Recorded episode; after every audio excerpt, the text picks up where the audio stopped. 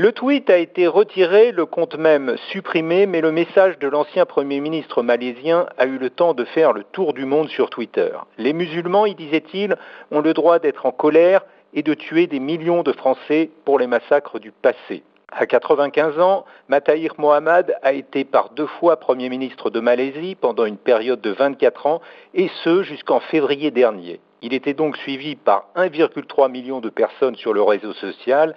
Il a fallu l'intervention de Cédric O, le secrétaire d'État français au numérique, pour que Twitter procède à la suppression de son compte, alors même que son message génocidaire était jusque-là maintenu avec un avertissement. C'est dire toute la difficulté qu'éprouvent les plateformes Internet à réguler les messages incendiaires d'appel à la haine.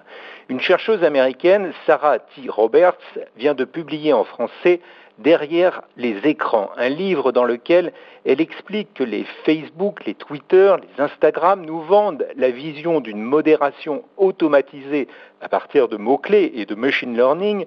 En réalité, dit-elle, c'est un doux rêve vendu au public pour réduire la pression autour de la modération. Car pour retirer les messages les plus violents en tenant compte du contexte, de l'humour ou de l'ironie éventuelle, il faut toujours un œil humain. Sur Facebook, on trouve ainsi une armée de 15 000 modérateurs qui doivent supporter de voir le pire dans des conditions éprouvantes. Il leur faut à la fois censurer ce qui franchit les bornes de l'acceptable et laisser passer ce qui peut choquer, mais relève de la liberté d'expression et permet de capter du temps de cerveau disponible chez l'internaute. Parfois, on l'a vu pendant la campagne américaine, la modération devient un véritable censeur éditorial.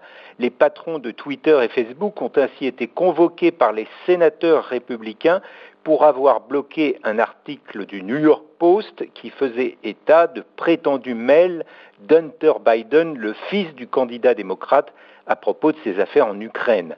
La visibilité de l'article avait été réduite car les deux plateformes ne croyaient pas à la véracité de ces mails. Ce qui est sûr, c'est que les géants du web ne peuvent plus se dédouaner de leurs responsabilités la Commission européenne, qui prépare pour décembre une loi sur les services numériques, a déjà fait savoir que les plateformes devront coopérer avec les régulateurs, fournir des informations sur leurs algorithmes et dire aux utilisateurs comment marche leur système de recommandation de contenu et leur modération.